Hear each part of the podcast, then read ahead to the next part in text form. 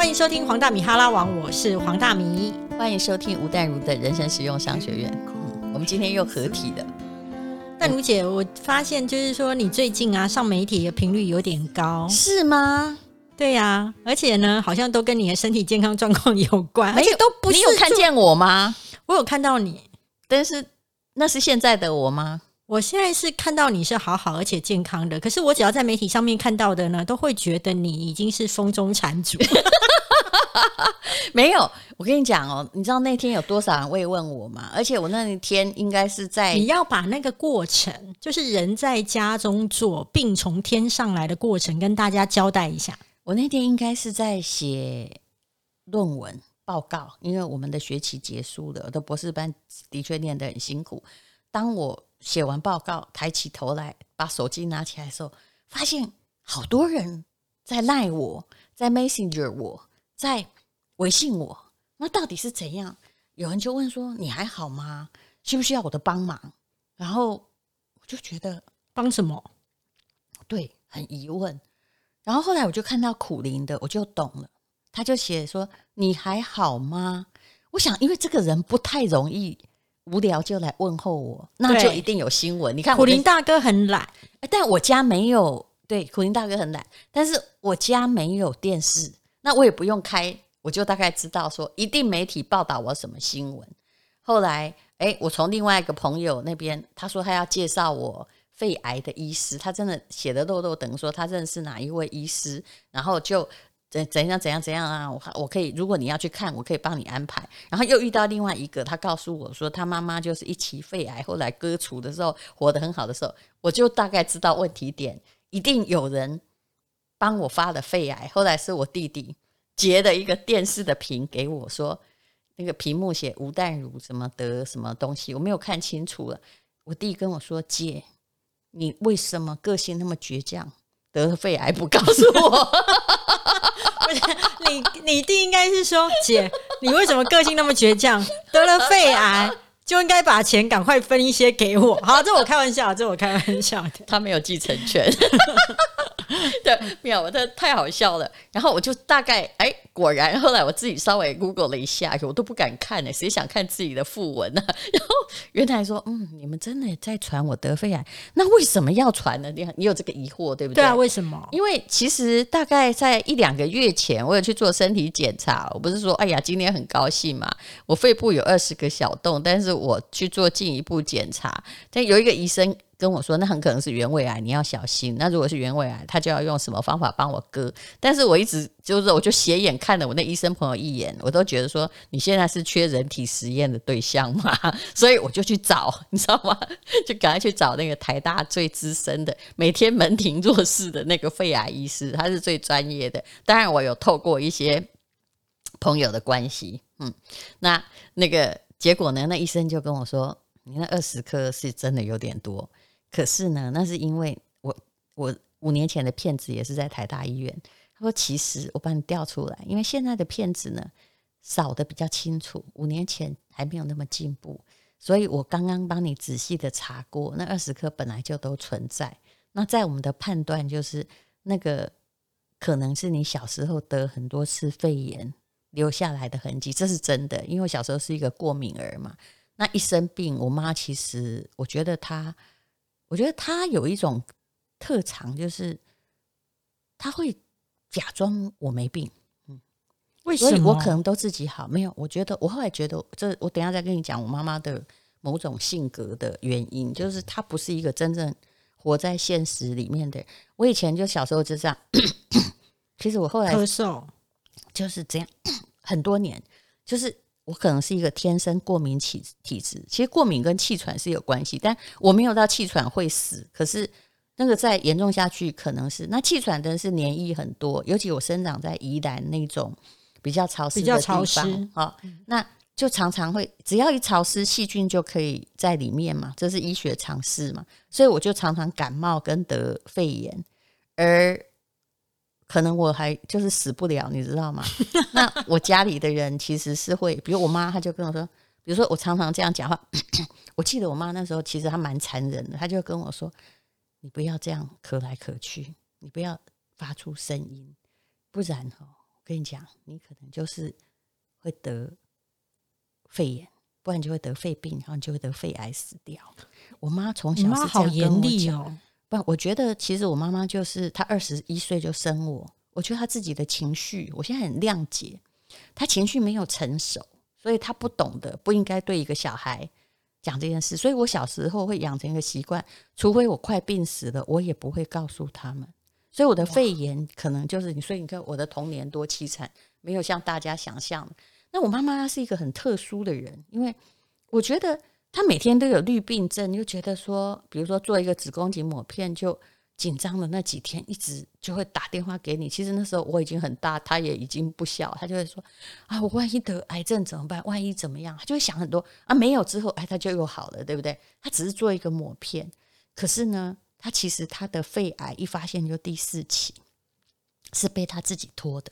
他自己在咳嗽，哎，他也假装没事，哎。其实他在我们后来发现，他一开始一看第四期的时候的前一年多，他在某个医院已经发现肺部有白点，他就是不处理。对，我后来就发现说，哎，他不处理这些事，跟他小时候不处理我的感冒或得肺炎，就我从来没有把抗生素吃足够过啊，因为我觉得我妈虽然是小学老师，但她好像没有这方面的常识，就是。所以你就常常一直反复的感染，所以我没死是一种幸运啊。那那那怎么看那二十颗？然后我本来觉得二十颗二十颗很小，好不好？但是因为我的二十颗还蛮幸运的，它可能就是以前肺炎的遗迹，然后变成都不到零点五公分。医学上零点五公分的确是还好，很多人都有，但我的确颗数比较多一点，所以才会有这个怀疑。后来医生就跟我说，我以后一年或一年半。他有给我下一次检查的时间，然后你不要再去照，因为那个照多了也没有用，那你就乖乖的一年多来检查。既然你那二十克五十五年都是长这样，基本上比较安全。可是他也警告我，他说那个肺癌很可怕，他的癌细胞可能会休眠哦，他会在你免疫力不好的时候醒来钻出来醒来。所以你知道吗？所以我每天觉得我现在就是健身啊。觉呃，或者是做吃一些保养品啊，健康食品对我很重要。好，那这个消息我让我自己在 FB 老早就发表过了，就是说真感谢，竟然二十颗都不没事哎、欸、哈、嗯。那那个前不久大概有一个市议员吧，叫钟什么的，当他就是很机警，也很棒，他就是肺癌马上发现，马上开刀，这是需要的。那大家可能觉得他可能不是一个全国大家都认识的人物吧？对，就一个记者好聪明，就把我以前抓过那个疑似二十颗肺癌就写了。然后电视更聪明，他们怀着一种替我办丧事的目的，直接给我跑马灯，哎，就直接跑说：“哎呀，吴淡如得肺癌！”哇，我所有朋友真的都抬来问问候我。你少写了几个字啊？一定会写知名作家。知名作作家吴淡如，嗯，因为你知道，如果是不好的事情，一定要把你拱到天。你果然是从那种报纸出来的，没有没有，这是我的专业，好不好？不是，那我是觉得说，这样帮人家发这种，人家没有得，那帮人家发这个好吗？但是我在第一个时间几点的时候。因为我已经看到了嘛，他跑马灯还跑了一个小时，我就赶快发 FB。那各位，我做了一件最好笑的事情，你一定想不到的。嗯，但黄大明应该知道，我其实是有一点报复性的在做笑话。我们公司之前哈，这个 FB 有在帮我一个朋友，迪化街的朋友卖燕窝跟杏仁，那两个都是顾肺的，对不对？然后我本来我们已经下档了，我超级。不太爽快，我决定，你既然帮我打一个我得肺癌的新闻，那么我就好好的来置入一下。于是我又把我们的燕窝跟杏仁上档了，呃，就是告诉大家说，如果你肺部万一不好，你可以就是买燕窝或是买杏仁。我说，我说对，谢谢大家，我没事。那医生呢跟我说，我也不需要特别做什么，就一年去做一次检查。那我就问他说，我平常怎么保养呢？诶，真的，那个那个台大医师竟然跟我说，没关系啦，你就平常吃吃燕窝。我还睁大眼睛说，你真你是说真的？他说、哦、不然我要叫你怎么样呢？我说哦好。他说你就去看那个《本草纲目》中药哈，能做什么保养，做什么保养。可是燕窝不是用来美容而已吗？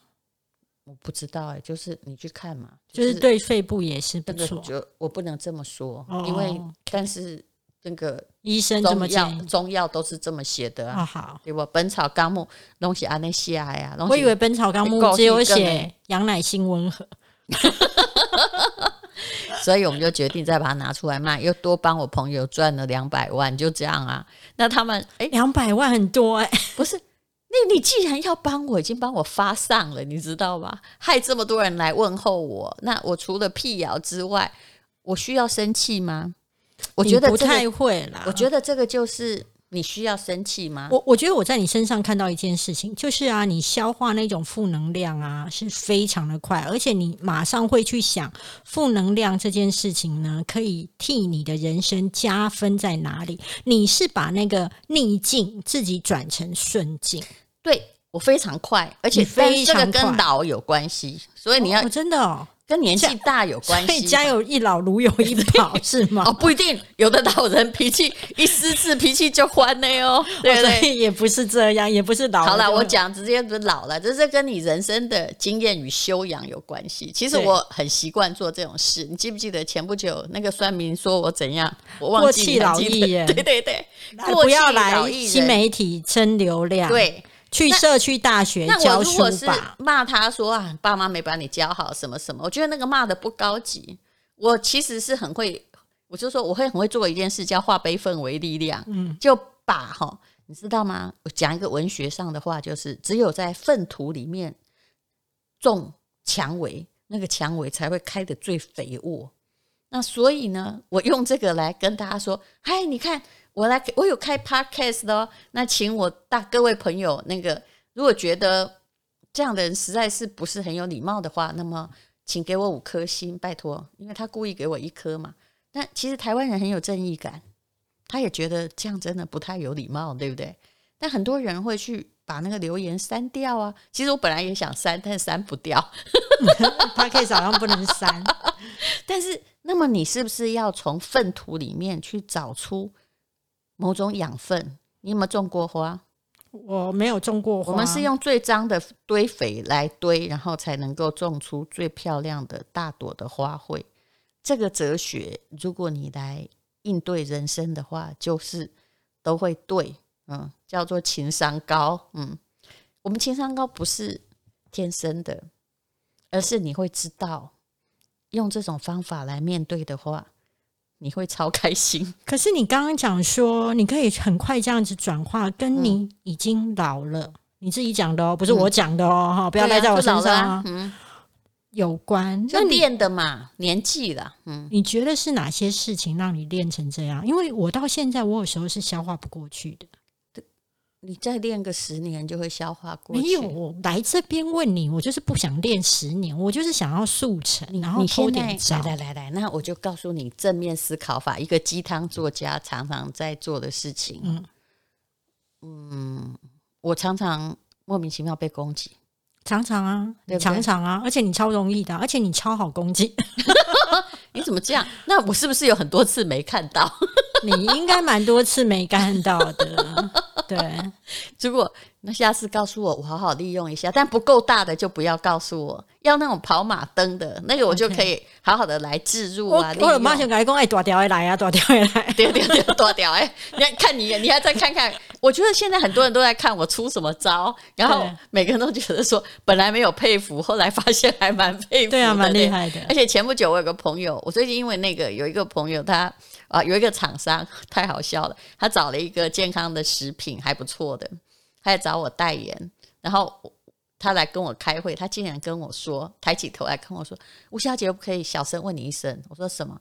他说：“我们可不可以把你那个疑似肺癌事件写进去？”我说：“可以呀。” 原来你是看到我的疑似肺癌事件，那个才找我代言。那我告诉你，那个有创意的记者帮我跑马灯，觉得。让大家以为我快再见的记者，我给他加分，再加分。嗯、真的，他是一个贵人。对，我想付他稿费，你可以把他找出来。好，如何应对？首先呢，哎，正言法师说的什么话？你记得啊？处理他，那接受他，处理他，放下他。好，这就是经济学上处理沉没成本跟机会成本的概念。我问你，接受他嘛，对不对？你不要念错哦，证严法师会不高兴哦。我非常崇拜他，所以我知道接受。因为我是基督徒，我念错没关系。但是我也觉得这句话很有道理，只是大家没思考。第一个是先接受他吧。好，他都帮我跑马灯了，对不对？没错，我不可能把他撤下来吧？对，而且跑都跑过了，好，接受他嘛。有已经跑马灯，对不对？上面跑马是吴淡如得肺癌，那呢？处理他。对啊，那你要怎么处理？我没有办法处理啊。没错啊，对，我不能叫他撤下来啊。我跟你讲，你如果去叫他撤下来，嗯、你也气心都没啊。不，伊就是要救啊。我跟你讲，记者你自己当过记者，他在引蛇出洞，因为我消失了很长时间，人都不出现，对不对？对，不管什么样，新书也不开发表会，我什么都不出现。别人的记者会我绝不去啊。然后你看我接代言也不出席记者会，我都说清楚了，不然不要找我。其实我非做得很那个那。就算有时候，比如说我答应朋友去购物台，但是我也不见记者，你不可能堵到我了。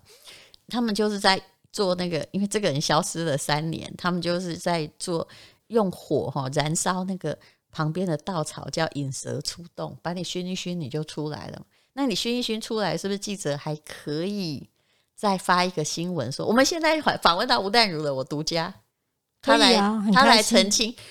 记者现在很厉害，就是他先帮你发一个错误的消息，离婚啊，怎样啊，得癌症啊，然后希望你出来澄清。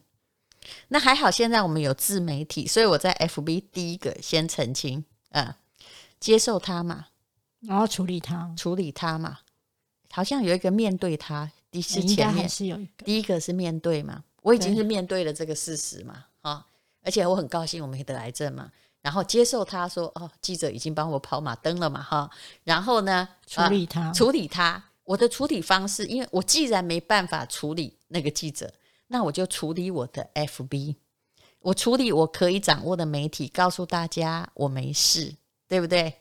那放下他，我只是多做了一个多的做的比比正眼法师的放下他做了一件事，因为我是利用他。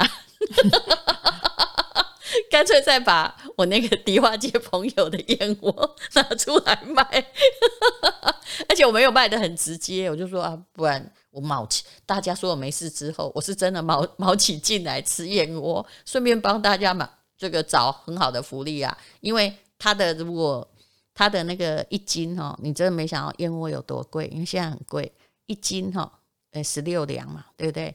那个外面卖。七万多的，他才卖四万多，因为他是啊，对，他是大批发商。虽然你还是觉得贵了，但觉得很贵啊，便宜的就不叫燕窝了，好不好？啊，是吗？嗯，便宜的不叫燕窝，那便宜的燕窝是什么？可以去吃白木耳。嗯，对啊，对，我应该只吃得起白木耳。也有没有效果？你自己，我觉得那是一个心理的感应，我也不排斥。那杏仁粉也很好啊，润，对啊，对不对？那个《本草纲目》也说它是润肺支气管啊。所以我们就同时帮他卖这个杏仁粉跟支气管，我们也没有卖很多，就是卖了几千包嘛。嗯